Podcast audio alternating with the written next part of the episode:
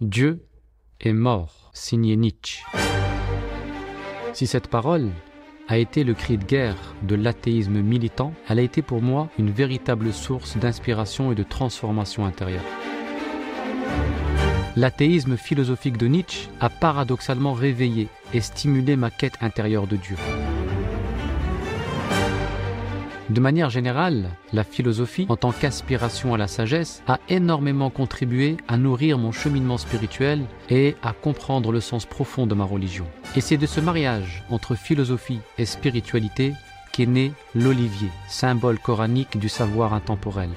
L'olivier est une académie qui dispense un enseignement qui conjugue harmonieusement philosophie et spiritualité. La première pour apprendre à conduire ses idées et sa pensée, et la seconde pour apprendre à guider son âme. Si vous êtes aussi habité par une quête ou tiraillé par des doutes, ou si tout simplement vous éprouvez le besoin de réfléchir ou de cheminer, nous serons heureux de vous compter parmi nos académiciens et faire partie de cette belle aventure à l'ombre de l'olivier.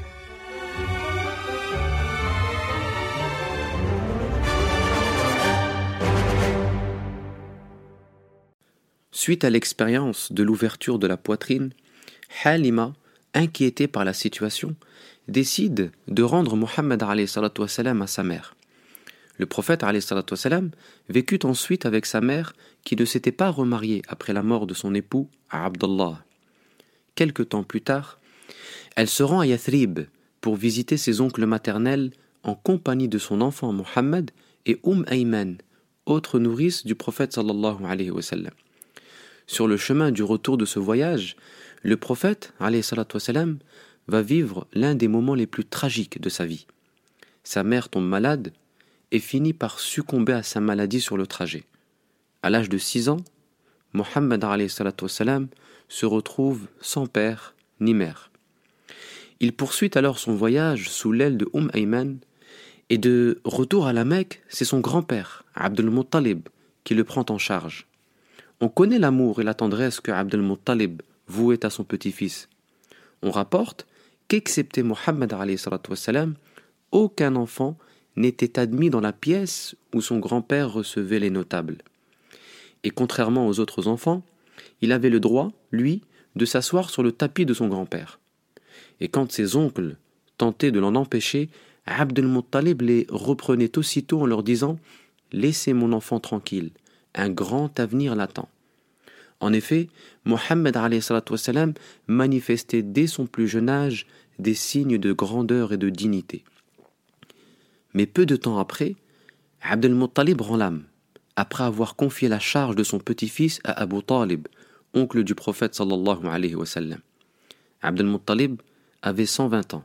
Mohammed, lui, en avait 8. Une nouvelle fois, il se voit privé d'un parent affectueux. Son père, Abdullah, meurt alors qu'il est encore dans le ventre de sa mère. Puis, à l'âge de six ans, il perd sa mère, et cette fois, alors qu'il a à peine huit ans, il voit son grand-père disparaître. Autant de disparitions tragiques qui recèlent de précieuses sagesses. Son statut d'orphelin permettait de renvoyer sa parfaite éducation exclusivement à Allah. Ceci a pour but de souligner le caractère miraculeux du comportement exceptionnel de cet orphelin surnommé par les siens As-Sadiqul Amin, le véridique, le digne de confiance. Comment, en effet, un être qui n'a ni père ni mère, qui est privé de ses principaux repères en matière d'éducation, un être avec un statut social aussi fragile que le sien, est-il parvenu à se préserver des dérives de la société mécoise et surtout à atteindre les plus hautes sphères de la moralité humaine? Si ses parents étaient encore en vie, on aurait été tenté de leur attribuer le mérite de son comportement. S'il est aussi bon, c'est grâce à l'éducation de ses parents, s'entendrait-on dire. Mais dans le cas de cet orphelin, on est amené à reconnaître qu'une main invisible opérait dans son éducation. Un comportement aussi sublime dans une société aussi déviante ne peut être que le fruit d'une éducation divine. Deuxièmement, la disparition de ses proches dans un laps de temps relativement court permettait au prophète de faire l'expérience de la fragilité de la vie. La vie est éphémère et condamnée à disparaître. Avec cette conscience du caractère fragile de la vie, le prophète sallallahu alayhi wa sallam n'éprouvera aucun sentiment d'attache pour l'ici-bas et sera donc plus disposé à servir le monde de l'au-delà. Un être attaché à la vie n'est pas digne de servir la vérité, car ses actions seront entachées par des motivations mondaines. Seul un être complètement détaché du bas monde, qui ne nourrit aucun intérêt pour la vie, est à même de réaliser parfaitement les desseins de Dieu. Le bas monde est un sol fragile sur lequel on ne peut fonder une existence solide et stable. Le croyant doit enraciner son existence terrestre sur le sol fertile de l'au-delà. Ces épreuves tragiques qu'a vécues le prophète sallallahu alayhi wa sallam avaient donc pour fonction de le détacher de la vie pour qu'il puisse assumer sa mission prophétique sincèrement et sans être accusé de nourrir des ambitions mondaines. Après la mort de son grand-père, Mohammed ira donc vivre sous l'aile de son oncle Abu Talib. Et pour aider son oncle à subvenir aux, besoins de son foyer qui vivait dans des conditions très modestes, le prophète sallallahu alayhi wa s'est mis à travailler comme berger. Il gardait un troupeau de moutons pour le compte des Mécois contre un peu d'argent.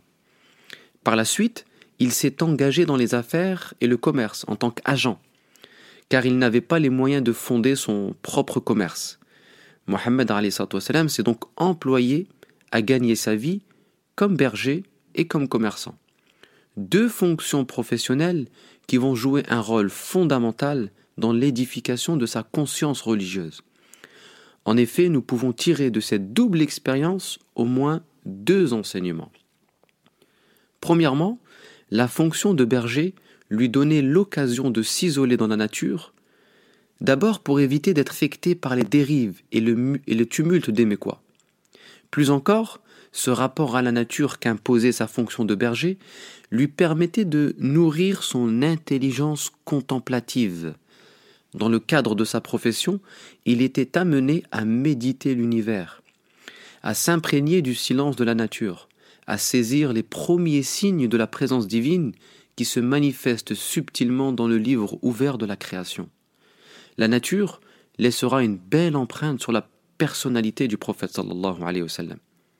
Les compagnons diront en effet que le prophète alayhi wa sallam avait un caractère contemplatif et observait de longs moments de silence.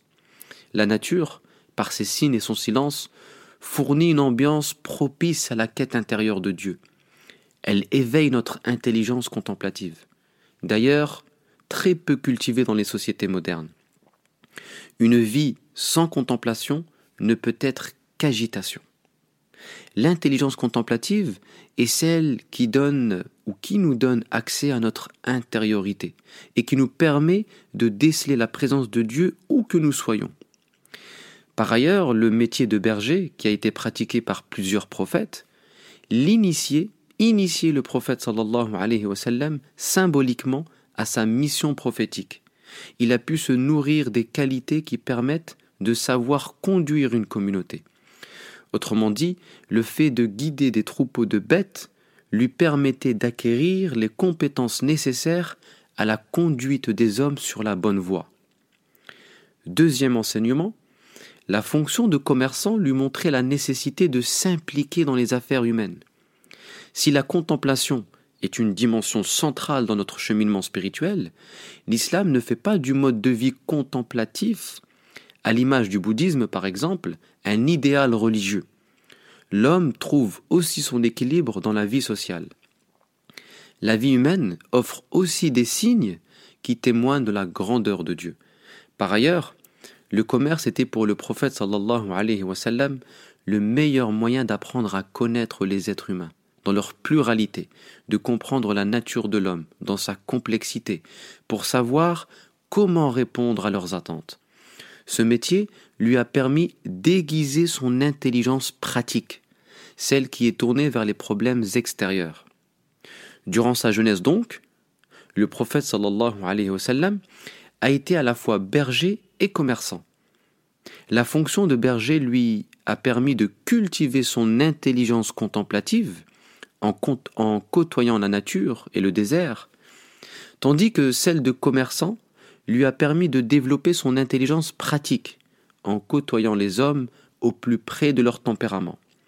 Et ces deux expériences, qui marquent des étapes déterminantes dans son initiation à la prophétie, visaient à faire de lui un être parfaitement équilibré, sachant conjuguer action et contemplation, interaction sociale et méditation spirituelle. Je vous donne rendez-vous demain pour un nouvel épisode. Dieu est mort, signé Nietzsche. Si cette parole a été le cri de guerre de l'athéisme militant, elle a été pour moi une véritable source d'inspiration et de transformation intérieure. L'athéisme philosophique de Nietzsche a paradoxalement réveillé et stimulé ma quête intérieure de Dieu.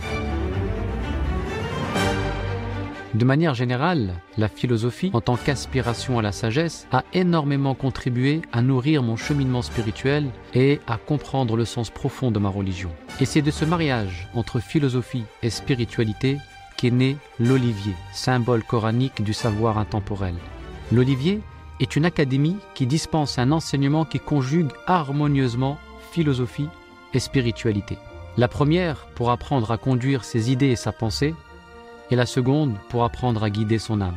Si vous êtes aussi habité par une quête ou tiraillé par des doutes, ou si tout simplement vous éprouvez le besoin de réfléchir ou de cheminer, nous serons heureux de vous compter parmi nos académiciens et faire partie de cette belle aventure à l'ombre de l'olivier.